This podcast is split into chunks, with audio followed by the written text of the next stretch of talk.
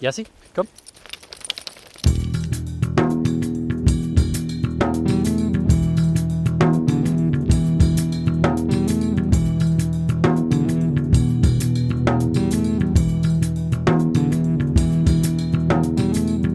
Das sind Jaspers Abenteuer.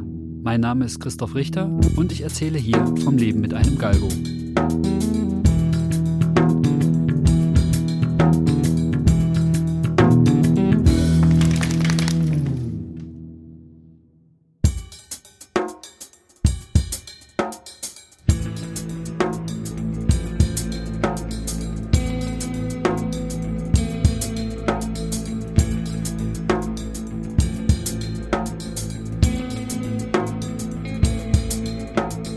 Bedeutet die Corona-Pandemie für den Tierschutz und wie sieht es in den spanischen Tierheimen aus?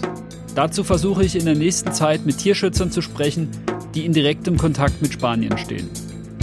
Diese Gespräche stelle ich dann an den Anfang der kommenden Folgen. Für diese habe ich Ende April mit Marina Scheinhardt in Österreich telefoniert. Sie arbeitet mit der spanischen Organisation Fundación Benjamin Menat in der Nähe von Sevilla zusammen. Außerdem ist Marina eine Administratorin der Facebook-Gruppe Langnasenhilfe FBM.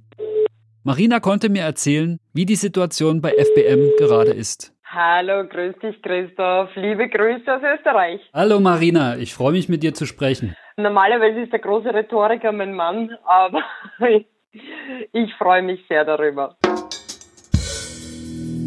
Magst du dich mal kurz vorstellen, was machst du und wie ist deine Verbindung zum Tierschutz und nach Spanien?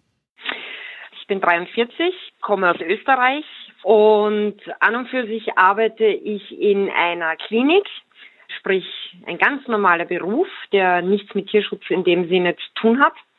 Vor sechs Jahren habe ich das erste Mal vom Schicksal der Galgos erfahren.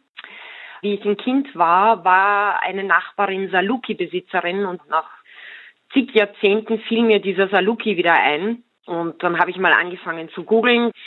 Natürlich, wenn man Windhund und Saluki googelt, kommt man auch auf den Galgo.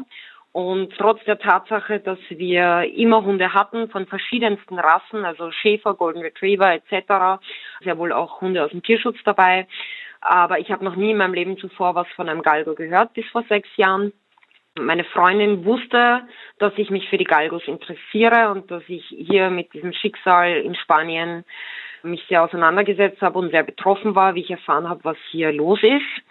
Und plötzlich rief sie mich an und sagte zu mir, du wirst es nicht glauben, es ist in Wien von einer Pflegestelle leider Gottes aus dem Auslauf ein Galgo entlaufen, weil die Tür nicht ordentlich zugemacht wurde.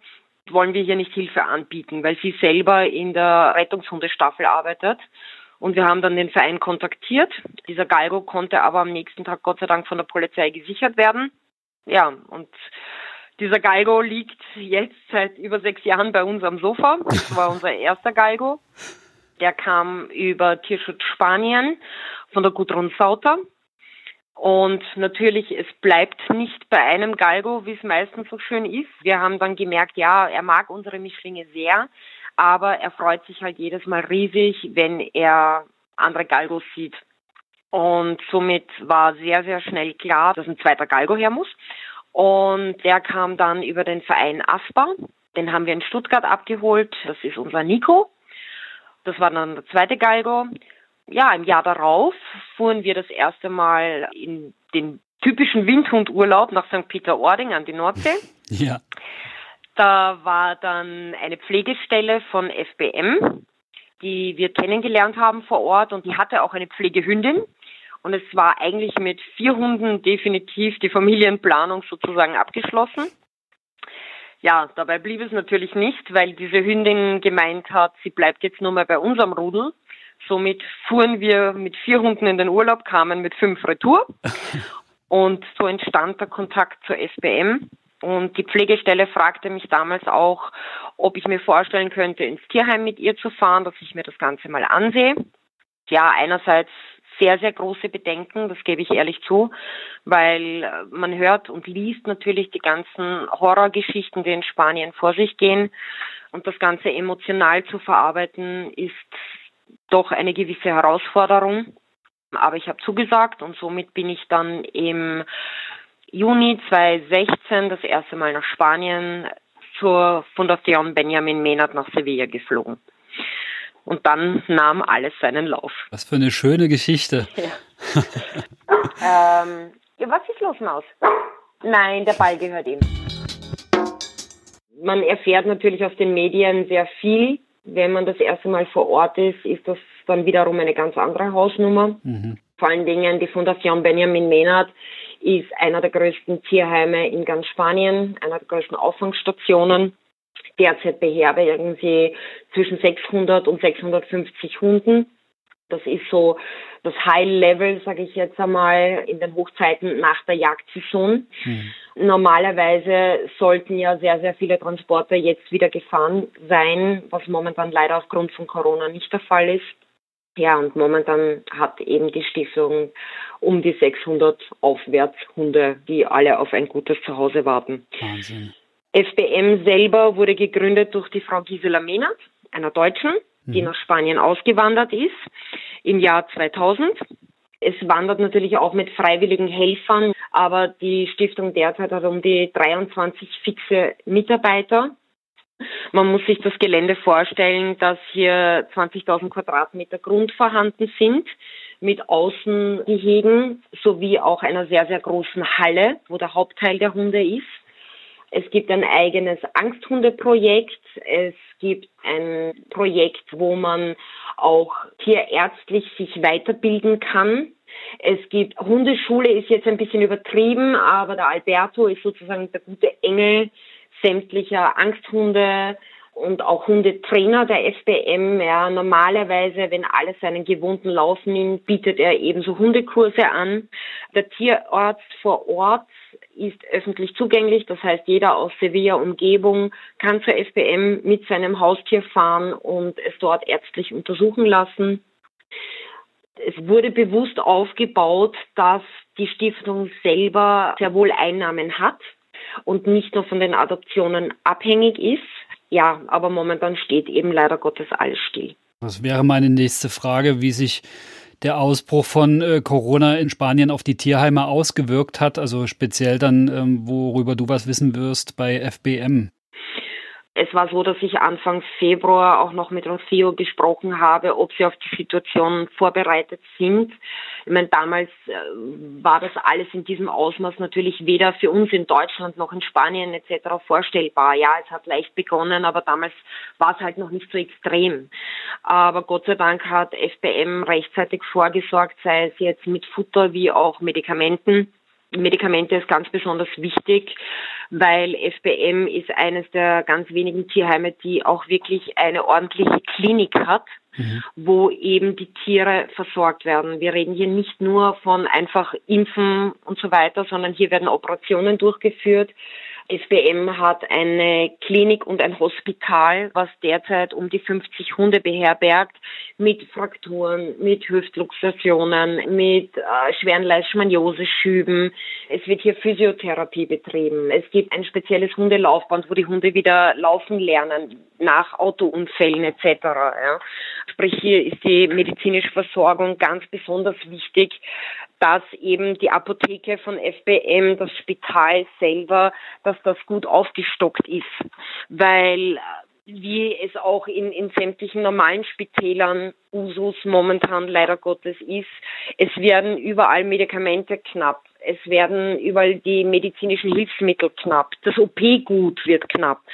Aber hier muss ich sagen, wurde Gott sei Dank sehr umsichtig mit der Situation umgegangen und rechtzeitig vorgesorgt. Weil du sagtest, Sie haben jetzt so einen festen Stamm von 23 Mitarbeitern. Was passierte denn, als sich in Spanien die Situation dann immer weiter verschärft und schließlich die Ausgangssperre verhängt wurde? Ja, das war dann ziemlich dramatisch. Ich meine, man muss sich das mal vorstellen, 23 Mitarbeiter, 600 Hunde. Das heißt, auch unter Normalumständen kommen die Mitarbeiter wirklich mehr als an ihre Grenzen weil einfach nur mit Futternetze auffüllen und mal schnell sauber machen ist es ja nicht getan. Mhm. Es muss mit den Angsthunden gearbeitet werden, ja, oder mit den problematischeren Fällen. Der Tierarzt per se. Du hast eine Mitarbeiterin an der Rezeption, die fürs Telefon zuständig ist. Du hast die Leute im Büro. Es muss Buchhaltung gemacht werden.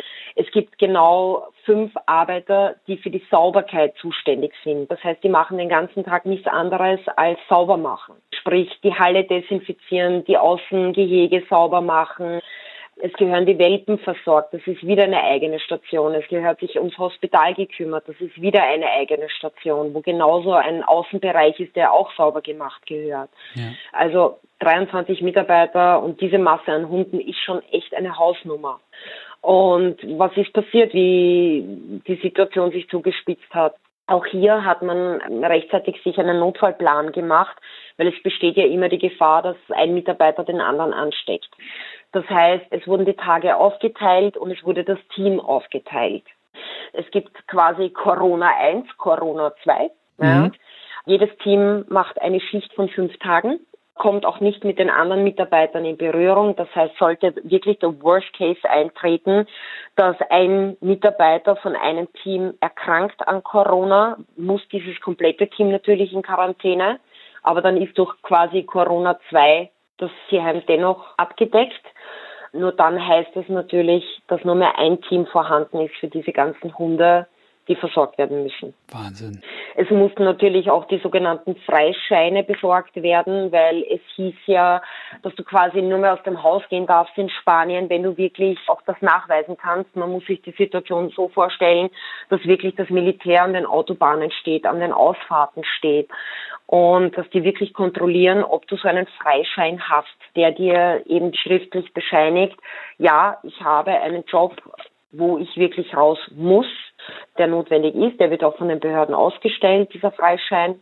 Und mit diesem Freischein können die Mitarbeiter täglich ihren Weg von zu Hause zur FBM bewältigen, muss man wirklich sagen. Ja. Das gibt es aber und es wird problemlos von den Behörden auch ausgestellt für Tierheimmitarbeiter. Korrekt, ja. Trifft es nur auf Angestellte zu, feste Mitarbeiter oder gilt es auch für freiwillige Helfer? Nein, Freiwillige dürfen leider nicht derzeit helfen und das ist halt auch ein großes Manko weil bis jetzt hat FBM Gott sei Dank einige freiwillige Helfer aus Spanien selber, die genauso wie die Mitarbeiter die Aufgaben hatten, die mit Liebe, Herz und Leidenschaft dabei waren und immer wieder dem Team unter die Arme gegriffen haben. Was noch dazu bei FBM ist, FBM bietet auch die Möglichkeit, dass Freiwillige aus dem Ausland kommen. Und diese mhm. Gelegenheit wird sehr, sehr stark genützt weil FBM generell mit sehr, sehr vielen Vereinen zusammenarbeitet. Ja. Und das betrifft jetzt nicht nur Deutschland, sondern wir haben hier die Niederlande, wir haben Italien, wir haben Frankreich, wir haben Belgien. Finnland, Schweden, Amerika. FBM hat alleine drei Vereine in Amerika, wo regelmäßig Hunde hingeflogen werden und wunderbar vermittelt werden all diese Freiwilligen können jetzt nicht zur FBM kommen und die waren riesige Hilfen immer für die Mitarbeiter und all diese Freiwilligen fehlen jetzt. Und momentan wird von den spanischen Tierheim-Mitarbeitern wirklich alles abverlangt, aber wirklich alles. Und ein Ende ist nicht wirklich in Sicht, ne? Nein, leider, leider. An Flüge nach Spanien ist derzeit gar nicht zu denken, beziehungsweise selbst wenn es Flüge geben würde, bleibt FBM derzeit zu, weil einfach die Gefahr viel zu groß ist, dass natürlich Corona eingeschleppt wird. Von daher ist momentan definitiv noch kein Ende in Sicht, leider. Das heißt, auch aktuell sind gar keine Transporte möglich oder können Hunde vermittelt werden im Moment? Diese Situation ist unterschiedlich. Also seit ungefähr eineinhalb Wochen fahren wieder Transporte, allerdings nicht von FBM. Und zwar, das hat diesen Hintergrund. Es ist immer von der jeweiligen Region der Amtstierarzt dafür zuständig, der entscheidet, darf ein Trapo fahren, ja oder nein. Mhm. Ja, also es sind schon Trapos gefahren, aber momentan leider weder die Gegend Cordoba noch Sevilla. Okay. Da legt sich der Amtstierarzt leider derzeit noch quer, was natürlich ganz besonders bitter für viele Adoptanten ist und auch für die Tierheime, weil was einfach eine ganz schwerwiegende Folge ist, es sind sämtliche Tierheime derzeit wirklich bis an den Rand voll. Und bis an den Rand heißt wirklich komplett wodurch auch natürlich Beißereien entstehen etc. Es war ja nie geplant, dass die Hunde so lange bleiben. Alleine schon von FBM geht normalerweise wöchentlich ein Transport weg mit 20, 30 Hunden. Und dementsprechend kann man auch wieder neue aufnehmen. Mhm.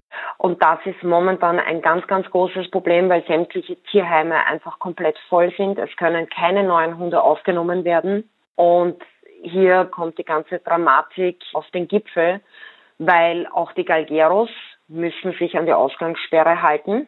Die dürfen nicht raus, um mit ihren Hunden jagen zu gehen und somit sind die Tiere nutzlos für sie. Im Gegenteil, sie sind einfach Mäuler, die sie derzeit durchfüttern müssen und das kostet Geld. Somit ist natürlich die Dunkelziffer, was derzeit ausgesetzt wird oder wo man sich entledigt, extrem hoch. Und den Tierhennen sind einfach die Hände gebunden, genauso auch wie den Pereiras, ja, weil auch die Pereiras sind komplett voll. Jedes Tier, was Tierheime aus den Pereiras rausholen können, bekommt eine Chance. Deswegen ist es umso wichtiger, dass hier wirklich der Druck von allen Tierheimen auf den Amtstierarzt ganz massiv erhöht wird, dass man eben auch an die spanische Regierung schreibt. Auch hierfür gibt es eigene Petitionen, um den Druck zu erhöhen, dass die Tiere wieder fahren dürfen zu ihren Adoptanten, zu ihren Mamas und Papas um den Tieren einfach zu helfen, um den Tierheimen zu helfen. Das heißt, wenn ich das jetzt richtig verstehe, haben die Tierheime oder hat FPM, die voll sind, eigentlich jetzt gar keine Möglichkeit, Tiere aus den Pereiras rauszuholen? Nein, haben sie nicht. Das heißt, die Hunde, die aktuell in Pereiras sind, sind auf jeden Fall dem Tode geweiht. Äh, ich bin vorsichtig mit dieser Aussage. Ist ja auch jede Pereira unterschiedlich. Hunde, bei denen Sie sagen, die haben keine Chance, nach ihrem eigenen Ermessen zum Beispiel, sprich kranke Hunde, Leishmaniose-Hunde etc. Hier wird sicher leichter mit der Situation umgegangen, unter Anführungszeichen. Aber nicht alle Pereiras töten. Aha. Das ist auch eine sehr interessante Sache, aber dann gibt es einen Sammelort, wenn die Frist abbrennt, wo die Tiere zum Beispiel hinkommen. Aber es ist bei Gott nicht so, dass alle Pereiras töten, ganz im Gegenteil. Wo ich mir wahnsinnig schwer tue, wenn ich diese Verallgemeinerungen höre, von wegen, ach Gott, diese Spanier. Ja. Das kannst du nicht sagen, weil es sind spanische Tierschützer, die unsere Hunde, die wir jetzt zu Hause haben, gerettet haben, die Tag und Nacht für diese Tiere arbeiten, nachts irgendwo im Dickicht liegen und hoffen, dass die Tiere in die Lebensfalle gehen etc. Es sind Spanier in den Pereiras, die den Tierheimen den Tipp geben, du hör zu, ich habe hier eine Mama mit Welpen, könnt ihr die bitte rausholen. Also es ist nicht jeder Spanier gleich und das ist ein Punkt, der mir persönlich ganz, ganz wichtig ist. Du kannst kein Volk verallgemeinern. Es gibt die Tötungen, aber Pereira heißt nicht gleich automatisch Tötung, aber die Frist generell in den Tötungen sind 30 Tage.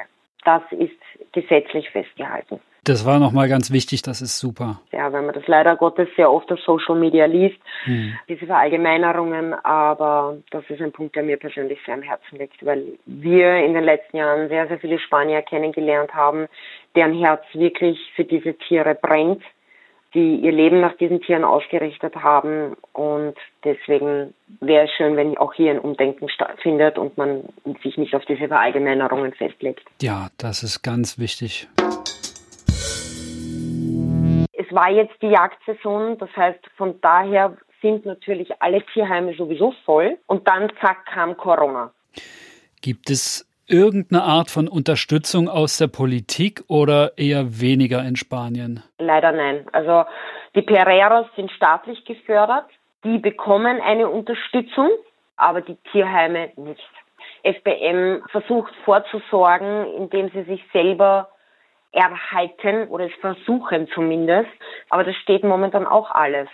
Das heißt, es sind sämtliche Einnahmequellen von SBM weggefallen. Die Adoptionen, die Kurse, Tierarzt, Hundepension, das ist alles weggefallen. Und FBM ist momentan zu 100 Prozent auf Spenden angewiesen und das für 600 Hunde. Und ich nehme an, das wird ja fast allen Tierheimen dann so gehen in Spanien. Wie gesagt, ich kann nur für FBM sprechen, aber ich gehe zu 99,9 Prozent mhm. davon aus, dass es bei allen anderen Tierheimen ganz genau dasselbe ist und dass sich hier auch ganz, ganz stark die Dramatik zuspitzt. Also man sieht ja auch auf Facebook und auf den Social Medias ganz stark die Aufrufe, dass teilweise manche Tierheime nicht immer mehr wissen, wie sie ihre Tiere ernähren sollen. Also es ist leider Gottes eine ganz, ganz furchtbare Situation. Oh Mann. In den Tierheimen sitzen ja auch Hunde, die quasi schon vermittelt sind. Korrekt. Und nicht rauskommen. Was kann man denn den potenziellen Adoptanten derzeit raten? Die können ja nur abwarten. Wir befinden uns selbst in der Situation eines potenziellen Adoptanten. Auch wir warten auf unseren Schatz. Okay. Von daher kann ich wirklich nur aus vollstem Herzen alle potenziellen Adoptanten bitten, Bitte springt nicht ab. Ihr habt euch einen Schatz ausgesucht. Das hatte einen Grund. Vergesst diesen Grund nicht. Ihr habt euch damals in sein Foto verliebt, in seine Augen verliebt, in eine gewisse Situation auf Bildern verliebt. Und diese Hunde haben es wirklich verdient, dass ihr auf sie wartet. Wir hoffen so sehr, dass die Amtstierärzte hier den Druck nicht mehr lange standhalten können und dass die Transporte wieder fahren dürfen bald. Bitte wartet auf eure Lieblinge. Sie sind es wert und sie haben es wirklich verdient. Absolut. Puh. für jeden Hund, der rauskommt aus Spanien, wird Platz gemacht für einen neuen von der Straße oder eben einen vom Galgero, die momentan selber nicht wissen, wie sie ihre Tiere ernähren sollen, können, wie auch immer, ja erzählt die Geschichte von den Galgos, erzählt die Geschichten, die in Spanien passieren. Und wir wären wirklich dankbar, wenn hier das Wort weitergereicht wird. Es gibt auch eine Gruppe aus Facebook, die heißt Langnasenhilfe SBM. Hier könnt ihr auf Deutsch in der Gruppe sämtliche News vom Tierheim erfahren. Es werden täglich Hunde vorgestellt. Es gibt zum Beispiel die Möglichkeit, auch fürs Hospital eine Patenschaft ab 10 Euro im Monat zu übernehmen. Es gibt die Möglichkeit von Teaming mit einem Euro im Monat. Selbst ein Euro im Monat hilft dem Tierheim weiter. Und es wäre wirklich schön, wenn hier einfach die Geschichte der Galgos weitererzählt wird. Und da bin ich dir sehr, sehr dankbar, Christoph, für diese Möglichkeit. Und ja, wir hoffen einfach das Beste, dass wenigstens die Transporte wieder bald fahren dürfen. Ja, das hoffen wir auch.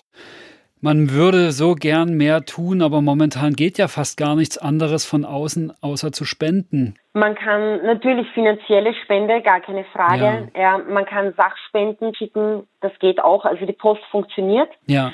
Sprich, alte Halsbänder, Leinen, Spielzeug, Leckerlis, Decken, Maulkörbe, Medikamente. OP-Bedarf, sei es Verbandsmaterial etc. Gerade für die Leishmaniosehunde, Allopurinol zum Beispiel, ja.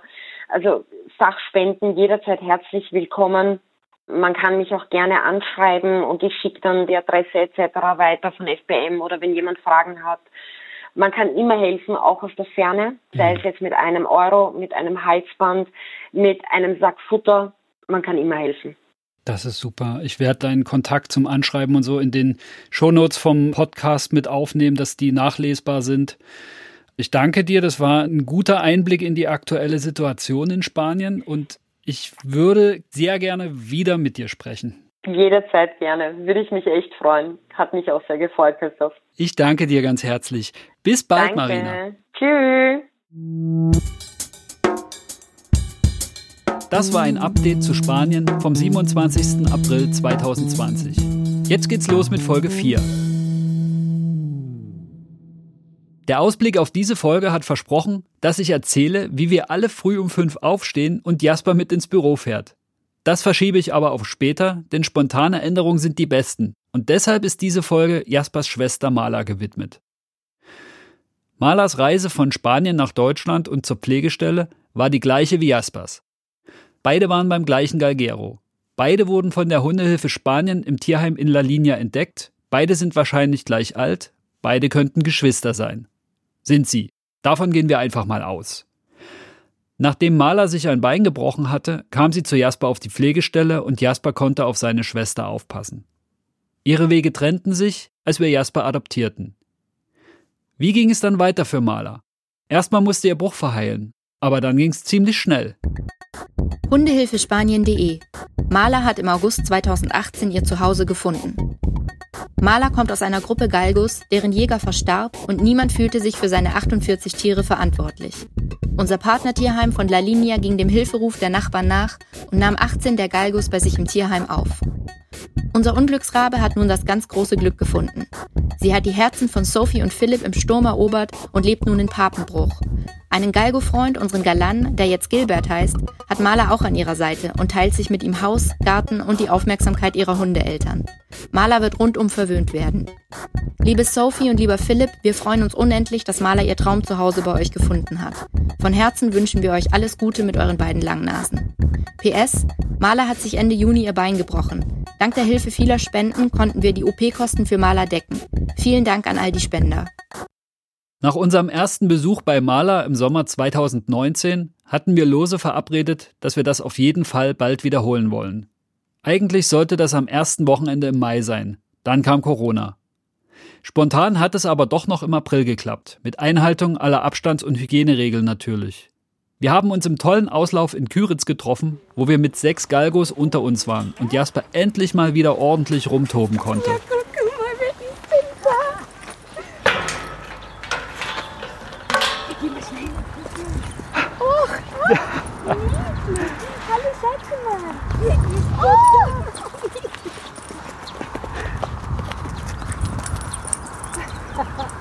Oh, niedlich. Ja, das ist der Jasper. Hey, Gildi. Oh, verdammte. Und dann sind wir nach Papenbruch zu Mala und Gilbert nach Hause gefahren, wo ich mit Sophie und Philipp im Garten bei kräftigem Frühlingswind über ihre beiden Galgos gesprochen habe, während Anja die Dreierbande so gut es ging im Zaum hielt. Gilbert war schon vor Mala da und hieß früher Galan. Sophie und Philipp haben ihn im September 2017, also nur knapp ein Jahr vor Maler, adoptiert. Ja, warum wolltet ihr ein Jahr später schon einen zweiten Hund? Und wart ihr euch im Klaren, dass es äh, wieder ein Galgo sein soll? War das der Wunsch, dass es ein Galgo sein soll? Ja, auf jeden Fall. Also zu 100 Prozent. Ja. Also für mich, ich muss ganz ehrlich sagen, schon nach einem halben Jahr mit Gilbert ähm, fing bei mir eigentlich schon an, jedes Mal, wenn bei der Hundehilfe irgendein Hund gepostet wurde, ob jetzt Galgo oder nicht, ähm, insgeheim der Wunsch schon nach einem zweiten Hund. Und äh, also insgeheim. Insgeheim, mhm. ja, weil ich habe mich nicht getraut, das vor Philipp zu äußern. ähm, aber das war trotzdem weit weg am Anfang. Also es war auch anstrengend mit Gilbert am Anfang. Wie alt war Gilbert das jetzt? Gilbert war fünf und Gilbert war aber anfangs ein extremer Angst- und Panikhund. Also das war schon ja.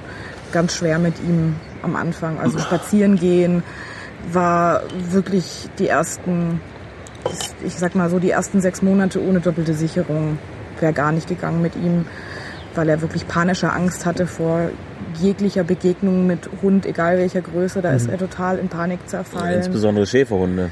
Schäferhunde, Huskies waren ganz, ganz schlimm. Ja. Da hat er auch um sich gebissen, hat er okay. auch mich erwischt gehabt und das hat sich dann aber gelegt, als wir mit ihm in die Hundeschule gegangen sind, allerdings wirklich nur, um Hundebegegnungen erstmal zu lernen und zu üben. Und wir haben uns in der Welpenstunde einfach hingesetzt und beobachtet und das ging dann nach ein paar Monaten so gut, dass er auf andere Hunde gut reagiert hat, besser reagiert hat und ein bisschen Gerätetraining mit ihm gemacht, sein Selbstbewusstsein einfach aufgebaut und Jetzt ist Gilbert ein Traumgalgo, also ganz entspannt. Klar zeigt er draußen seinen Jagdtrieb, aber ein ganz, ganz entspannter Hund und äh, das genaue Gegenteil von Maler. und äh, wisst ihr, warum Gilbert so verängstigt und, und so kam? Wir wissen von der Hundehilfe, dass er, wie lang genau jetzt nicht, aber dass er mit, mit ganz vielen, ich glaube 20 anderen Hunden gehalten wurde, beim Jäger war und ich meine, er war fünf, als er kam, also schätzungsweise fünf. Und ähm, ja, da ist die Maler, die muss natürlich jetzt Bescheid sagen. Ähm, schätzungsweise fünf, als er, als er ankam äh, bei uns und der muss ja gejagt haben vorher. Hundehilfespanien.de Galan hat im September 2017 sein Zuhause gefunden und heißt jetzt Gilbert. Galans Vergangenheit zeigt auf, was viele Galgos und Podencos in Spanien erleiden müssen. Spanische Tierschützer holten Galan aus einem dunklen Bunker, wo mehrere Galgos an der Kette gehalten wurden und auf dem blanken, schmutzigen Boden lagen. Kaum zu ertragen für die Helfer des Tierheims. Stark abgemagert kam Galan so in ein privates Tierheim bei Murcia, Spanien, wo er wieder aufgepäppelt wurde. Galan hat das große Los gezogen und bewohnt jetzt Haus und Garten in Papenbruch. Die Aufmerksamkeit seiner neuen Hundeeltern muss sich der Schöne nur mit zwei Samtpfoten teilen. Liebe Sophie und lieber Philipp, herzlichen Glückwunsch zu eurem neuen Familienmitglied. Wir freuen uns sehr für euch. Habt viel Freude mit eurem Gilbert. Und er hat viele Narben am Körper. Und ob das jetzt von Menschen oder von anderen Hunden ist, das weiß man natürlich nicht. Aber man merkt, dass er einfach eine Vorgeschichte hatte, vor allem mit Männern. Also Gilbert hatte anfangs mit Philipp schon ein massives Problem gehabt. Ähm, sich, sich anfassen zu lassen von ihm. Es ist aber auch immer noch so eine Art, so eine Distanz da zu mir jetzt. Man merkt auch, dass er bei mir immer sehr, sehr vorsichtig immer noch ist. So, ja. Das ist mir aufgefallen heute, dass ich das Gefühl hatte, wir haben jetzt ihn na, heute zum zweiten Mal gesehen. Mhm. Beim ersten Mal hatte ich das Gefühl, ich hatte überhaupt gar keinen Kontakt zu ihm und heute kam er dann irgendwann doch mal ja, an. Und, und ja, ja, das ist so. Aha.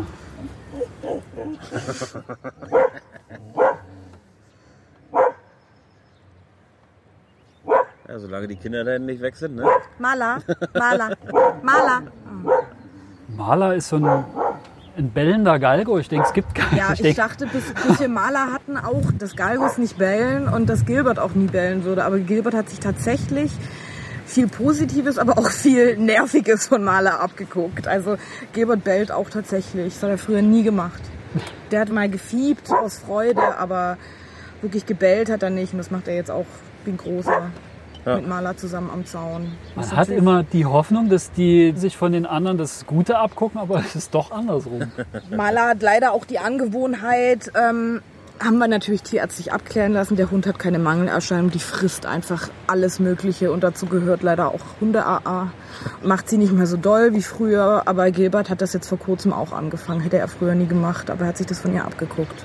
Aber sobald ich ihn angucke dabei und was sage, wird sofort fallen gelassen. Und, äh, aber Maler lässt sich davon leider nicht so beeindrucken. Die bringt dann auch mal gerne was mit rein ins Haus. Also das ist, wenn man hier bei uns nicht schnell genug äh, aufräumt im Garten, ist das echt ein bisschen eklig. Ja, das ist durchaus so. Also ihr wusstet, zweiter Hund auf jeden Fall und auf jeden Fall Galgo. Und habt ihr euch, also du nicht so sicher, Galgo, oder zweiter Hund nicht so sicher? Ähm, Im Endeffekt, ich wusste nicht, was da auf äh, uns zukommt, wenn wir uns jetzt noch einen zweiten Hund holen. Aber dadurch, dass Sophie natürlich äh, extrem überzeugende Argumente hat, dass äh, ein, ein Hund alleine zu halten nicht unbedingt nett ist und gut ist, dementsprechend äh, Kommt natürlich auf den Hund an, ne? es kommt auf den Hund an, selbstverständlich, klar, aber ähm, jedenfalls hat Sophie mich so gekriegt, ja, und wenn Gilbert alleine ist, das ist doch auch nicht gut. Und ich meine, guck doch mal, und Galgus und ich, mm, und ich wollte eigentlich einen Wolfshund haben. So. So einen richtig Hätte ich großen? gerne, hätte ich Ja. gerne, so einen großen Flauschigen hätte ich schon gerne gehabt. Aber aufgrund der Tatsache, dass die Situation mit den Galgos in Spanien jetzt nicht unbedingt die beste ist. Wie war das mit Maler? Also mit Maler war ich Das ein bisschen, da war ich ein bisschen sehr hinterlistig, muss ich auch sagen. Ähm, Extrem, ja. Maler habe ich bei Facebook gesehen und fand sie natürlich von Anfang an niedlich. Ich meine, Ja, wenn man ich auch, mir ist sie auch Gesicht aufgefallen, und ja. ich hatte dann Philipp auch direkt drunter markiert. So, Ja. ach, guck mal, wie niedlich die ist. Ich hatte sie Und- aber vorher auch schon, Ja. sie ist mir vorher auch schon aufgefallen, muss ich sagen. Weil, weil, weil Philipp hatte eigentlich den Wunsch geäußert, er hätte gerne so einen großen, flauschigen Hund. ja. Und da dachte ich, okay, vielleicht. Neufundländer oder Ja, so. Neufundländer, sowas in der Richtung. Und ich dachte, gut, vielleicht kriege ich ihn ja mit so, einem- mit so einem fusseligen Galgo. Ist zwar nicht groß und flauschig, aber ein bisschen flauschiger als Gilbert. Das stimmt. Das war aber vor ihrem Beinbruch noch, als ich ihn markiert hatte unter dem Foto. Und dann nach dem Beinbruch habe ich ihm das auch gezeigt und hat mir natürlich Mitleid gehabt und, äh, und hat auch was gespendet und dann hat man das aber versucht so ein bisschen, also ich habe dann versucht so den, den, den Wunsch so ein bisschen zu verdrängen, weil ich Philipp war halt einfach nicht überzeugt. Also er meinte, nee, er möchte keinen zweiten Hund und wir haben jetzt erstmal Gilbert und das ist erstmal genug Arbeit und genug Verantwortung. Stimmt, ja. Und so ein Hund bringt ja auch finanzielles.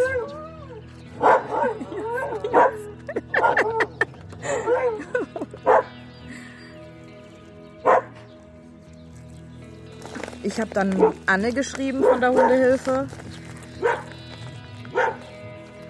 und meinte, dass ich mit Philipp äh, vorbeikomme und ob sie, wenn wir da sind, dem Philipp nicht einfach äh, Maler an die Hand drücken kann. Und er wusste davon gar nichts. War das zu dem Langnasenspaziergang, Genau, wo wir euch genau wo, wo Ja. wir uns auch kennengelernt haben. Ich habe davon wirklich nichts gewusst. Fünf, fünf Minuten vorher meinte. Sophie zu mir im Auto noch, als wir schon in diese Straße eingebogen sind zu dem Waldstück, meinte sie zu mir, ja du, ähm, da kommt dann heute kommt ja dann auch die Maler und so. Und ich wusste sofort, was los ist. Ich habe sofort, das war klar. Und ich glaube, innerhalb von fünf Minuten, als wir dann da waren, hat, ich weiß nicht mehr wer, aber irgendjemand hatte uns dann gefragt, oh, seid ihr die neuen Besitzer, wollt ihr Maler adoptieren? Und ich sofort, ja. Ja, Ja, so seid ihr uns auch vorgestellt worden. Ja. Die Malerinteressenten Ja. kommen heute.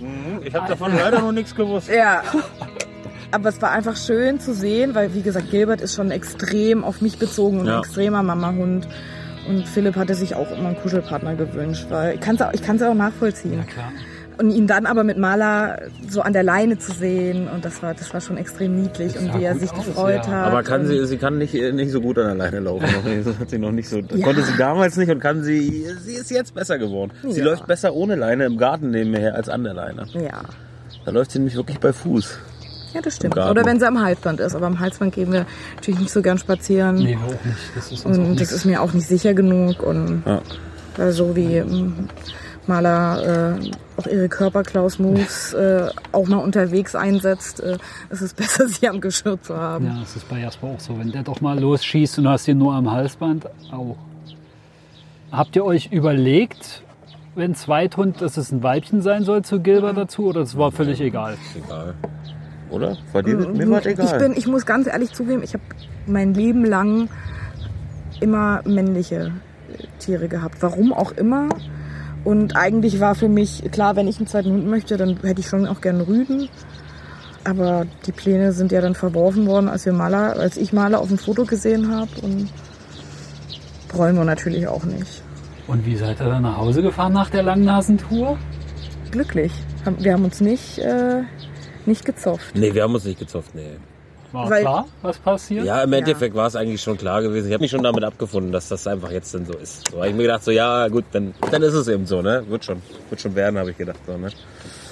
Ich glaube, Philipp war schon klar, als ich den Wunsch nach einem zweiten Hund geäußert habe, dass das irgendwann schon passieren wird. Aber dass es dann so schnell geht, hätte Also sie ich hat ja auch die gedacht, besseren ja. Argumente gehabt, ne? So ein irischer Wolfshund aus der Zucht oder so, wo man so sagt, hm, naja, Gut, dann es aber gibt da ja auch im Ich Tierschutz- weiß, sicherlich, aber trotzdem ist das mit den Galgos nochmal eine ganz andere Nummer. Und Ja. dementsprechend habe ich dann gesagt, ja, holen wir einen Galgos, okay? Na klar. natürlich. Galgo selbstverständlich. hat ein Zuhause, der nächste kann nachkommen. Ja. Ich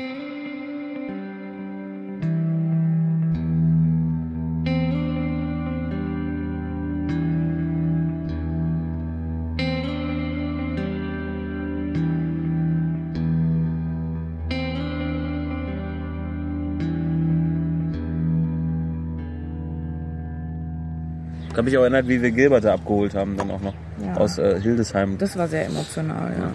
Da meinte der, der Fahrer meinte zu uns irgendwie, dass wir irgendwie ein Leben gerettet hätten oder so. Das fand ich schon. Das hat mich dann schon doch durchaus auch berührt, muss ich sagen. Weil wir haben uns bedankt, dass er durchgefahren ist aus Spanien äh, nach Hildesheim. Und er mit den hatte, also Hunden. das war ein Pärchen und die haben dann auch selbstlos einfach gesagt, danke euch, dass ihr ja, die wollten unser Danke gar nicht akzeptieren. Ja, also die waren so süß und das war auch so gut organisiert, das Ganze auf einem sicheren Gelände und natürlich erstmal geheult wie ein Baby, als die Tür aufging und ich dann Gilbert gesehen habe in echt. Also Der war sehr verängstigt Ja. im Auto, ja, Ja. als wir dann mit zurückgefahren sind. Ist ja ein Stück bis hierher. Ja. 200 Kilometer Landstraße zum Großteil. War nicht so seins. Damals. aber jetzt liebt er Autofahren. Maler inzwischen glücklicherweise auch. Fand sie am Anfang ganz arg blöd, Autofahren. Die Maus. Sie war auch, glaube ich, traurig, als wir sie dann bei ihrer Pflegestelle hier bei Ilka abgeholt Ilka, ja. haben. Na klar, sie wurde aus ihrem Zuhause in dem Moment gerissen und war Ja. dann alleine bei uns im Auto mit drin, weil Gilbert ist zu Hause geblieben und Und die hat ja sowieso schon vorher eine schwere Zeit mit dem, mit dem gebrochenen Genau. Fuß auch. Nee, mit Äh, dem gebrochenen Bein, ja. Ja, dann war Jasper ja noch. Dann ist sie ja quasi zu Jasper noch auf die Pflegestelle gekommen. Die war ja vorher erst bei Anne. genau, sie war bei Anne. Das war so süß, wie, also man gut sich das vielleicht auch rein interpretiert, aber es sah schon so aus, als hätte Jasper sich um seine Schwester gekümmert oder sie beschützt oder. Also die hat sich da extrem wohl gefühlt. Ich meine, muss man auch sagen, dass Ilka und Thorsten eine Pflegestelle sind, wo sich die Hunde eigentlich immer super wohl Das ist ein fühlen. absolutes Paradies. Ja, total. Das ist auch für uns so ein Grund, warum uns das wahrscheinlich schwerfallen würde, Pflegestelle zu sein. Weil Ja. ich meine, du als Mensch natürlich dich auch bindest, je länger der Hund bei dir ist. Und durch das gebrochene Bein bei Maler war es ja länger, als vielleicht äh, das sonst üblich ist. Dann bindest du dich dran, aber der Hund ja auch. Ne? klar, Jede Woche, die es länger dauert, umso mehr fühlt er sich da zu Hause. Gerade wenn er noch einen Rudel hat, ne? wo er irgendwie integriert ist ganz schnell. Es war interessant zu sehen, die unterschiedlichen Formen der Adoption. Also gerade bei Galgos. Einmal, dass wir den eben direkt vom Trapo abgeholt haben, den Gilbert. Und das war ganz anders, weil das war so, jetzt wird alles gut. Und bei Maler war ja schon alles gut. Und Ja. das war erst so, jetzt nehmen wir dich raus und du hast hier deine Hundefreunde und so, ein, so tolle Pflegeeltern gehabt. Die lieben sie ja auch immer noch. und äh, das hat mir schon auch ein bisschen das Herz gebrochen, als wir dann Tschüss gesagt haben und Ilka da stand und da musste ich schon auch schlucken. Also Ja. dann war man schon auch, äh, hat man schon mitgefühlt und mitgelitten. Also das kann ich schon nachvollziehen, dass das äh, schmerzhaft ist. Aber auf der anderen Seite zeigt das, wie groß aber das Herz trotzdem dann ist von so einer Pflegestelle. Weil äh, wer hier jetzt fünf Minuten keine Aufmerksamkeit kriegt, möchte man dann natürlich nicht. Weil man ermöglicht dem Tier ein neues Zuhause und wenn der dann aber weiter adoptiert wird, kann der nächste nachkommen. Ja. Und das Ja. ist natürlich großartig. Das hilft dann so ein bisschen, ne, dass man quasi, indem man als Adoptant einen Hund rettet, im Grunde ja das Wein die Möglichkeit gibt auf ein neues Leben. Ja. Das ist schon toll.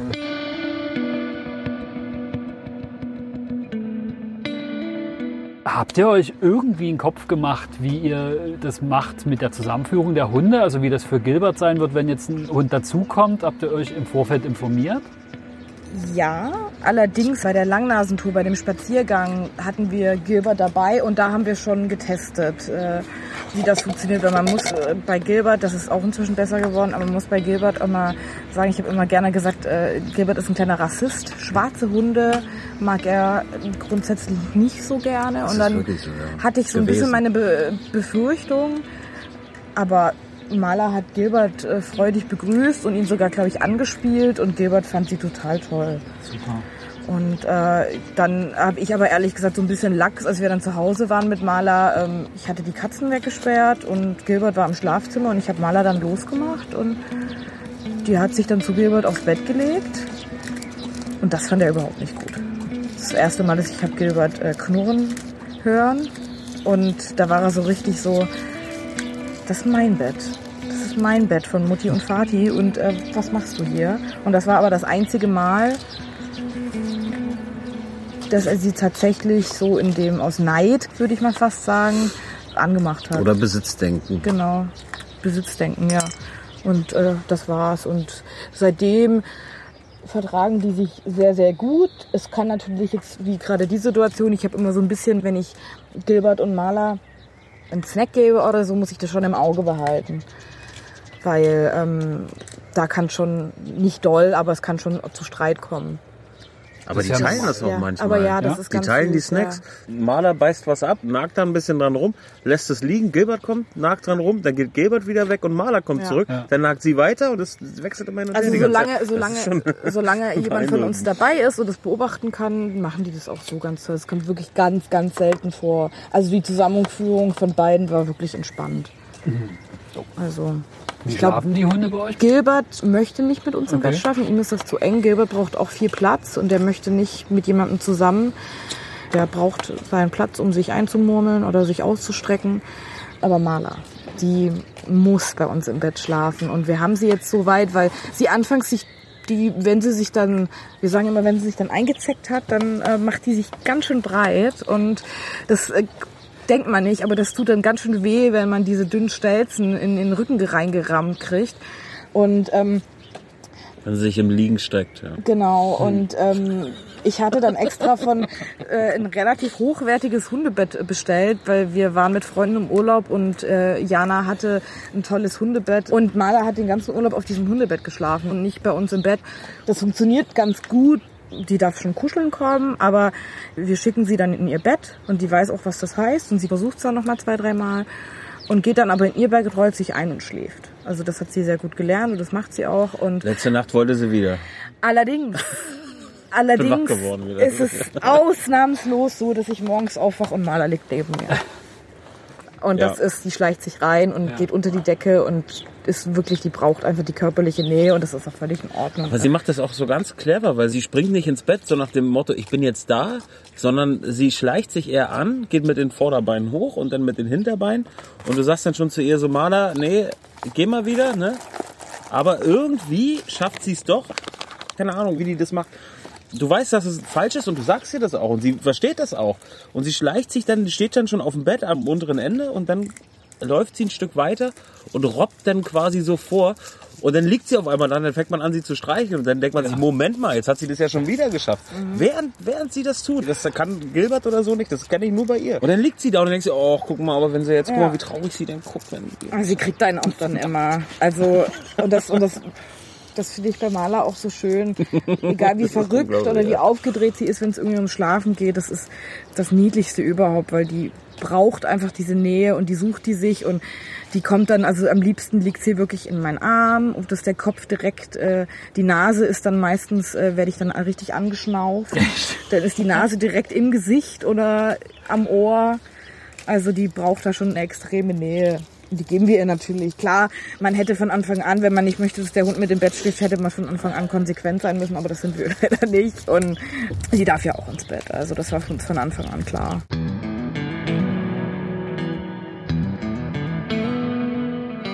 Kurz bevor wir zu unserem Besuch aufgebrochen sind, fiel uns ein, dass bei Sophie und Philipp ja nicht nur zwei Galgos, sondern auch zwei Kater leben. Das hätte mit Jasper spannend werden können. Aber die beiden Oldies bleiben nur im Haus, was dann für Jasper tabu war und so gab es keine Unfälle. Die beiden Kater sind nämlich ziemlich wehrhaft und erziehen sich ihre Mitbewohner und vor allem deren Besuch. Die Kater waren ja von vornherein da. Genau. War das ein Thema für euch mit Gilbert? Also mit Gilbert hatten wir extremes Glück. Oder was heißt Glück? Für Gilbert war es schon schwer am Anfang. Also mir hat Gilbert auch ein bisschen leid getan am Anfang, weil er große Angst hatte vor den Katern. Ach so, also wirklich Angst, ja. Nicht ganz zu Unrecht. Ja, äh, also unsere Kater, ähm, wir vermuten, die hatten mal Hundeerfahrungen. Allerdings kann man das auch nicht genau sagen. Die sind auch beide aus dem Tierschutz, aus dem Berliner Tierheim. Ja. Und die waren natürlich am Anfang nicht begeistert. Ich glaube, die ersten drei Monate sind die nur zum Fressen runtergekommen ins erste Stockwerk. Wir hatten eine Treppe, die man auch absperren konnte und die hatten aber oben ihren Rückzugsort und ihr Zimmer. Und die ersten Begegnungen... Eigentlich zwei Zimmer sogar ja, hatten die gehabt. Zwei Zimmer, ja. Zwei und, Kater, äh, zwei Zimmer, macht ja Sinn. Und ähm, total. wir haben das auch ähnlich gemacht wie ihr. Also wir hatten überall, wie gesagt, äh, ich als Helikopterübermutter hatte überall auch Kindergitter aufgestellt und ich habe mich da auch belesen dazu und man liest ja dann auch die Horrorstories, dass dann irgendwelche Katzen totgebissen werden. Ja, so Gilbert hatte gehörigen Respekt. Das liegt aber auch natürlich, denke ich mal, an seiner Natur, dass er jetzt vom Selbstbewusstsein her eh einiges nachholen musste. Das war eher beim Maler das Problem. Ja. Weil Maler keinerlei Berührungsängste hat zu den ja. ja, mit Maler haben wir einen Katzentest bei uns zu Hause gemacht. Ach, das war bei euch zu Hause? Ja, da kam Ilka mit Maler bei uns vorbei. Da gibt es sogar ein Video noch. Ich weiß, das war... Achso, das, das habt ihr das gesehen. Das Witzige ist, wir wussten ja nicht, da hatten wir schon... Oder ich hatte, ich weiß nicht, wie das, wie das genau war. Doch, das war schon nachdem wir uns entschlossen hatten, sie zu adoptieren. Mhm. Und Anne meinte ja, wir machen aber noch einen Katzentest mit ihr. Und ich weiß noch, den ganzen Tag saß ich am Handy und habe äh, gebangt drauf gestarrt und dann kam endlich das Video und ich habe mir das bestimmt 20 Mal angeschaut, weil ich mich so gefreut habe, dass es gut geklappt hat. Dann kennst du unser Badezimmer. Ja, so ich kenne euer, genau, ich kenne euer Badezimmer. Ja, auch, ja. Aber Maler ist da wirklich... Ähm er hat auch schon äh, was abbekommen von ja, ihm. Maler weil die halt einfach, der, sie ja. möchte halt mit jedem spielen, ne? Alles, was so vier Beine hat und vier Pfoten. Ja äh, da möchte sie dann gleich hin und spielen halt. Ne? Ja, Oder mal schnuppern wenigstens. So, so ein Kater ist da nicht so äh, ja. empfänglich dafür. Also andere Hunde kann sie für ihr Ermessen sehr gut lesen, aber Katzen kann sie überhaupt nicht lesen. Also die fauchen die an und äh, sind richtig sauer schon, weil sie einfach zu nahe kommt und die möchten das und sie einfach geht dann vorne nicht. schon runter und, und will sie geht vorne runter und spielt sie an. Oh, nein, und dann kriegt nein. sie halt eine, aber dann ist auch gut.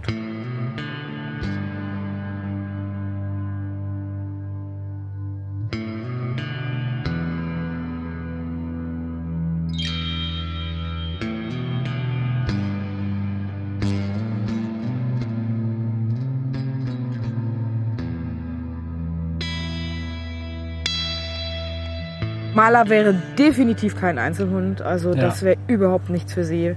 Ähm, Gilbert, der kann auch ganz gut Mama für sich haben.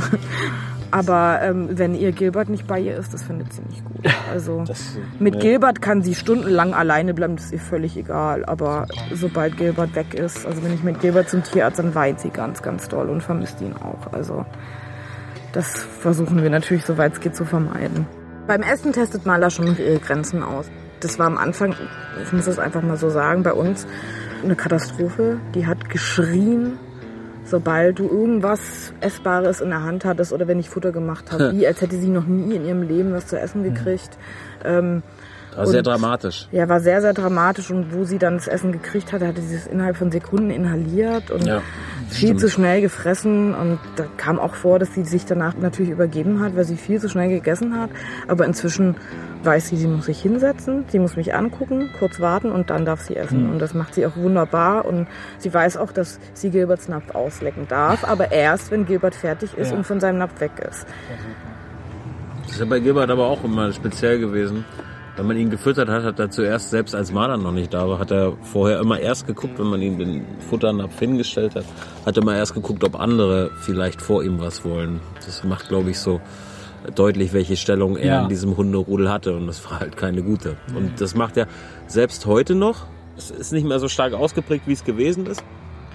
Aber es ist immer noch auffällig, wenn man das weiß, dann man merkt, dass er da immer noch sehr verunsichert ist, weil nach dem Motto, vielleicht kommt da jemand anders, der vorher vor mir was essen will. ne? Krass, ja. Und Marder halten wir da schon immer zurück, die kann dann nach, am am Ende ausschlecken, wenn er weg ist. Aber vorher kommt die da nicht ran.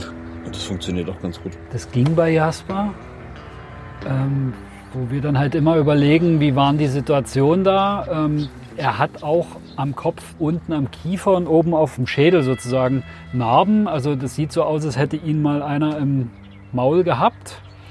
Aber sonst hat er keine weiteren Narben so richtig von irgendwelchen Kämpfen. Und wir wissen ja, dass der, als der Gagero dort gestorben ist, Nachbarn, die das dann mitgekriegt haben, alle Hunde rausgelassen haben, Futter in die Mitte Ja, gekippt. ist ja. Und dann kam es zu Futterkämpfen. Und äh, also Jasper konnte sich wohl ganz okay behaupten, aber bei Maler aufgrund der Größe können wir uns vorstellen, dass das halt Ja. da halt eher zu kurz gekommen Ja, ist. Vielleicht klar. liegt, das an sowas. Ne? Ja. Zum Beispiel Gilbert war interessant, da hieß es bei der Einschätzung, dass er sehr futterneidisch ist. Das ist halt ganz, ganz, wie gesagt, ganz selten bei Maler, aber da ist, muss sie auch wirklich, manchmal ist sie da auch wirklich frech und er legt irgendwie einen Kauknochen ab und sie kommt dann von hinten und versucht den zu klauen, also das geht nicht. Dann darf er auch was sagen. Aber ähm, der hat früher ganz dolle Probleme überhaupt gehabt zu essen. Also ich musste dann bei ihm bleiben Ja. und mich hinsetzen neben ihn und musste ihm sagen, dass es okay ist und dass er jetzt essen kann und dann frisst er nur. Heute frisst er von alleine, da wartet er auf mein Okay. Ich sag dann immer okay und dann fängt er an. Was macht er? Der hat auf den Karton gepischert von unserem Strandkorb. Na, siehst du. Ist nicht so schlimm. Gott. Oha, Oh, gucken wir an. richtiger Marlon. Wie kommst du denn auf Marlon? Maler? Ach so. Ja, fuck. Meine Güte. Also du siehst ja jetzt, Jasper guckt, der würde sich von Maler dieses Bellen, würde der sich abgucken. Ja, Ja, auf jeden Fall. Auf jeden Fall. und das Ja. hat Gilbert sich eben auch angeguckt. Ja. Also Der ist ja eigentlich sonst so, wenn er alleine ist, reagiert er auf, auf optische Reize schon. Aber noch stärker, wenn ein anderer Hund dabei ist und der fängt an zu bellen, das guckt er sich sofort ab. Da weiß der oft mal noch gar nicht, worum es geht. Ne, Jassi? Maler ist jetzt, wie lange? Anderthalb Jahre bei euch? So wie, na, wie Also im August, im August sind es zwei Jahre. Ja.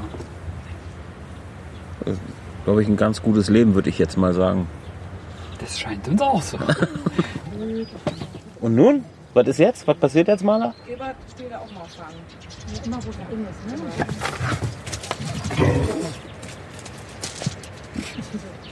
Okay. Komm her, Maler. Wo ist er? Wo ist er? Wo ist er? Ah, an der engsten Stelle, echt. Ja, das ist so ein bisschen sein, sein Spiel. Das wird dann, da hört er auch nicht auf, wenn der andere zeigt, ich will nicht. Ja, fängt er immer so an. ja ich habe hab ich schon gemerkt gerade, ja, ja. Trotzdem ist er mit Maler ist er irgendwie ganz anders. Viel, viel ruhiger und das sind Geschwister. Selbst wenn wir es nicht, selbst wenn wir es nicht hundertprozentig wissen. Das ist gleich so eine Akzeptanz da, ne? Ja.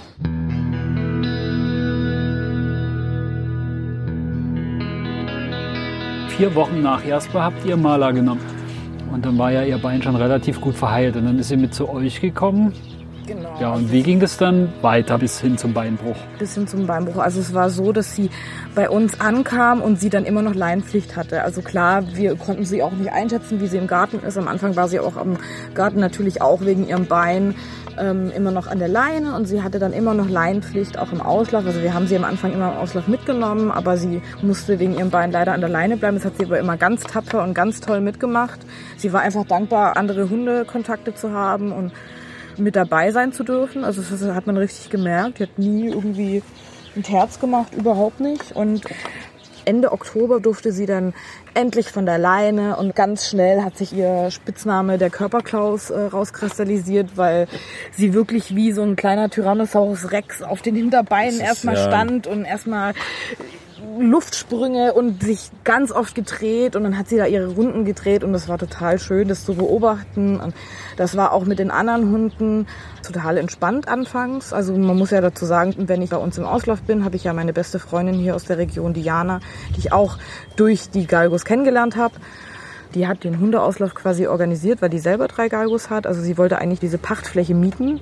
Und dann hat die Stadt gesagt, oh, ist eigentlich voll die gute Idee, ein öffentlicher Hundeplatz. Und äh, ja, machen wir mal einen öffentlichen Hundeauslauf, aber für uns perfekt. Ja, und dann hatten wir aber leider die Situation im November, da waren wir im, im, im Hundeauslauf und äh, Mala ist mit den drei Galgos von Jana gerannt und Gilbert ist auch mit. Und dann ist das ganz schnell von Spiel in so eine Hetzjagd gefallen. Und wir haben sofort reagiert und gemerkt, okay, scheiße, das ist jetzt nicht mehr Spiel, sondern Mala kriegt auch Angst und wollten versuchen einzuschreiten und dann war es schon zu spät. Also ich war auch zu weit weg, ich konnte nicht schnell genug hinterher und ich habe dann nur äh, gesehen, wie sie sich überschlagen hat und ganz laut geschrien hat und ich habe mich dann nur weggedreht im Schock und habe dann zu Jana gesagt, sag mir jetzt bitte nicht, dass ihr Bein gebrochen ist. Und sie stand da und hat ganz laut geschrien und das war furchtbar. Also es war, das war für alle, glaube ich, also auch für Jana, für uns alle ein ganz arg traumatisches Erlebnis, den Hund in so einem Schmerz das mitzuerleben und zu sehen. Und äh, ich muss auch sagen, ich bin ein sehr, sehr emotionaler Mensch und bin in solchen Situationen auch nicht die gefasste leider. Also ich bin ganz arg froh und ich hatte auch großes Glück, dass Jana mit dabei war. Die hat mich nämlich von wirklich, das war mittags um 14 Uhr, die ist mit mir den ganzen Tag von Tierarzt zu Tierarzt gefahren, mit ihren Hunden hinten drin, mit Gilbert hinten drin, ist mir nicht von der Seite gewichen und hat mich da super unterstützt und also ich, ich bin da zusammengeklappt. Ich konnte mhm. das nicht glauben. Ich dachte, ich spinne, dass die sich das. Und wir dachten zuerst, die hätte sich das gleiche Bein ja. nochmal gebrochen, aber dann war es das andere Vorderbein. Und dachte, wie viel Pech kann denn ein Hund haben? Also dann waren wir erst bei unserer Tierklinik und der meinte uns klipp und klar nach der Röntgenaufnahme ist ein komplizierter Bruch, ganz nah am Gelenk. Das operiert er nicht, das macht er nicht. Und, äh, ich wir sollte noch eine Person zu fahren an dem gleichen Tag übrigens. Ja. Sie war in Hamburg gewesen. Und ja. ich ihn natürlich heulend angerufen. Ich hatte auch Anne heulend angerufen, aber Anne war zu dem Zeitpunkt in Spanien und ich hatte ihr nur geschrieben, ey, Mala hat sich wieder das Bein gebrochen und also es war ganz, ganz schlimm und ich hatte natürlich, ich weiß, es ist im Ernst nicht meine Schuld war, es kann immer im Auslauf was passieren, aber ich habe mich so schäbig gefühlt. Also ich hatte so ein schlechtes Gewissen dem Hund gegenüber, weil ich dachte, ich hätte da früher einschreiten müssen, ich hätte was machen müssen, aber ging einfach in dem Fall nicht anders. Und dann sind wir nach Potsdam gefahren in die Klinik und dort ist sie dann behandelt worden. Und ich glaube, dann hat sie erstmal einen Verband bekommen, einen Stützverband, weil die keinen früheren OP-Termin hatten und Schmerzmittel. Und, so war es, ja. Und hat ganz tapfer fünf Tage lang mit so einem Stützverband durchgehalten bei uns zu Hause. Ich hatte dann nur das Schlafzimmer für sie fertig gemacht. Ich hatte sie dann auch wirklich täglich mit auf Arbeit, aber das fand sie auch ganz blöd, weil Gilbert nicht da war und für sie war das dann besser mit Gilbert zu Hause zu sein und das war auch ganz, ganz süß, weil man hat richtig gesehen, Gilbert hat sich auch total um sie gekümmert. Also er lag immer bei ihr und hat mit ihr gekuschelt das hat er davor halt nicht gemacht. Und so richtig, richtig, richtig süß, wie viel Empathie er ihr gezeigt hat und sonst eher so ein bisschen distanziert war, aber in dem Fall war es so richtig so, okay, Mala ist jetzt meine Freundin und ihr geht's nicht gut. Und er hat sie dann so richtig gesund gekuschelt. Und dann hatte sie ihre OP und das war natürlich auch für uns äh, ein finanzieller Schock. Also das, das war, war auch, sehr teuer. Ja. War sehr teuer. Ja. Wir haben jetzt glücklicherweise ähm, auch beide Hunde ganz vorbildlich äh, OP versichert und äh, wir haben auch tatsächlich eine Versicherung gefunden, die auch Maler versichert mit zwei mhm. Frakturen, also auch ganz toll. Wenn auf einmal eine vierstellige Summe ähm, zur ja. Disposition steht das und ähm, man auch ganz klipp und klar gesagt bekommt, ja, entweder wir machen das jetzt so, das kostet äh, so und so viel Euro, oder wir amputieren das Bein oder wir schläfern den Hund ein. Das waren die drei Optionen, die man uns äh, mhm. gegeben das hatte. Einfach so, so schön, klipp und klar. Und ähm, dann. Also in der ersten Tierklinik, da war ich auch richtig sauer. Dann meinte der Tierarzt, ja, also er würde, er würde auch den Hund einschläfern. Ja, er, genau. er, das, er hat ja kein, hat ja kein Lebensgefühl, also kein Lebenswert mehr für diesen Rennhund, dass er nicht mehr rennen Ein Rennhund, ja. Ich bin im Rollstuhl, würde der Hund immer noch Lebensfreude und, und, und äh, also das so zu entscheiden, das, ich war so schockiert und in dem Moment, ja. ich war ein Häufchen Elend, ich wollte sowas nicht hören. Also nee, Warum? Nee, die wurde dann operiert und das ist auch wirklich, das muss man mal erlassen. Gut, weil sie ja ein junger Hund ist, eine extrem gute Wundheilung, jetzt auch immer noch. Ist alles gut verlaufen. Wir haben mit verschiedenen Tierärzten besprochen, dass wirklich die Schrauben drin bleiben in ihren Beinen und das absichern lassen. Und einmal jährlich, wenn es Probleme geben sollte, kann man immer ein Röntgenbild machen. Wir haben auch einen Tierarzt hier in der Nähe, der macht ganz tolle 3D-Röntgenaufnahmen dass man einfach das beobachten kann, weil sie einfach so dünne Stelzenbeine hat, dass es für sie wahrscheinlich gar nicht schlecht ist, diese zusätzliche Sicherheit einfach noch zu haben und Klopf auf Holz, seitdem war auch gar nichts mehr Großes. Also wir hatten es doch erst. Eine Woche bei einem Galgo ohne Verletzung gibt's eigentlich nicht. Wir haben immer irgendein, irgendein Wehwehchen. Das ist bei Maler. Dann ist es kein Galgo. Ja, das ist ja. bei Maler auch so. Also es ist immer irgendwo eine Schramme also oder ja, oder so, die genau. sind auch mal kaputt die ganze Zeit. ja, aber Maler hat das glücklicherweise wirklich ganz toll überstanden und auch ohne Trauma überstanden. Also sie hat das so tapfer gemacht. Also für so einen Hund so zwei so traumatische Unfälle Wahnsinn. zu haben und so schlimme Schmerzen zu haben, aber trotzdem und so, ein, so ein kleiner Hund, ja. ne? So ein kleines niedliches, zierliches ja, Hündchen. und die, aber die ist trotzdem noch so lebensfroh und die liebt einfach das Voll. Leben, die genießt das einfach und äh, wenn man sie jetzt rennen sieht und spielen sieht, wenn man es nicht weiß, dann würde man es nicht sehen, wenn man es weiß und so ein bisschen genauer ihr Gangbild anguckt, dann sieht man schon manchmal, dass sie leicht lahmt, wenn sie dann nach längerer Zeit. Nach ja. längerer Zeit, ja. aber die wird nie wieder ein, ein, ein, ganz klares Gangbild haben. Aber das hatte sie, glaube ich, auch vor den Brüchen noch nicht. Das kann ich Deswegen, nicht also ist das das Einzige, was ich dadurch gemerkt habe, ist, sie hat dazugelernt. Also sie macht das jetzt ganz toll, wenn es irgendwie in eine Jagdsituation kommt, dass andere Hunde dazu neigen, vielleicht sie zu jagen, dann äh, blockt sie ab, sie bleibt stehen und lässt sich nicht. Also sie spielt auch nicht mehr den Hasen so gerne. Das macht sie nicht mehr. Das ist uns auch vor einem Auslauf aufgefallen. Das haben wir schon, als wir das erste Mal euch besucht haben, gemerkt, dass Jasper halt natürlich die ganze Hundegruppe, die kennen sich alle, hey, da kommt ein neuer Hase ins Spiel. Äh, das passt Jasper ja auch gar nicht. Der, der bleibt auch stehen, zieht sofort den Schwanz ein, was du bei ihm auch selten siehst. Wirklich Unwohl und Angst. Heute hat er sich aber auch tatsächlich angefangen zu wehren. Das hat er beim mhm. letzten Mal auch noch nicht gemacht auch ein bisschen gelernt, da wird es dann halt ein bisschen kritisch. Mhm, ja. Aber was wir dann gesehen haben, als die Situation nach zwei, drei Runden nochmal aufkam, ist Maler sofort dazwischen gegangen. Ja. Das, was wir im Vorfeld auch viel gelesen haben, dass die Galgos halt auch schlichten. Das haben wir heute gesehen. Das sah so beiläufig das aus und das hat, hat, so richtig gut funktioniert. Da habe ich ja. total gestaunt. Ja, Maler hat geschlichtet. Also oh. Maler ist einfach so, wenn du das nicht weißt. Vor allem, vor allem bei Leon. Und Leon ja. ist ein sehr, sehr, sehr dominanter Rüde. Ja. Und äh, Maler, Maler, ist aber dazwischen und hat ihren Jaspi beschützt. Also ja, das war niedlich. voll Ganz cool. Ja. Ja, du. Ja, du, ne? ja. Das war toll, weil das sah wenn du das nicht weißt, was da gerade passiert, hast du das eigentlich nicht gesehen. Das war so beiläufig, aber es war genau auf den Punkt die Aktion. Ja. Hut ab, Maler. Hut Kleine ab. Mausi. Maler geht es hervorragend und sie hätte kein besseres Zuhause finden können. In Gilbert hat sie einen tollen Kameraden und Gilbert profitiert vom freundlichen Wesen der Ulknudel Maler. Auch Anja und mir gegenüber ist Gilbert schon beim zweiten Treffen aufgetaut und hat sie Streicheleinheiten abgeholt. Und Maler und Jasper? Sind ganz vertraut miteinander, auch wenn sie sich lange nicht gesehen haben. Jasper ist sozial und mit anderen Hundekumpels sehr umgänglich. Aber mit Maler ist es nochmal anders, ganz besonders. Man spürt die Verbindung der beiden, eben wie Geschwister. Gilbert fand Jasper auch ganz toll und zu dritt sind sie noch lange durch den Garten getobt. Was ist da los?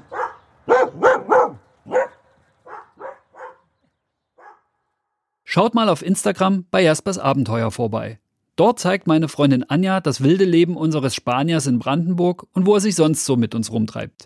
Und wenn ihr Jaspers Podcast eingebt, findet ihr die Instagram-Seite zu diesem Podcast. Unter dem Post zu dieser Folge könnt ihr mir gerne einen Kommentar hinterlassen. Und lasst eine Bewertung bei Apple Podcasts da.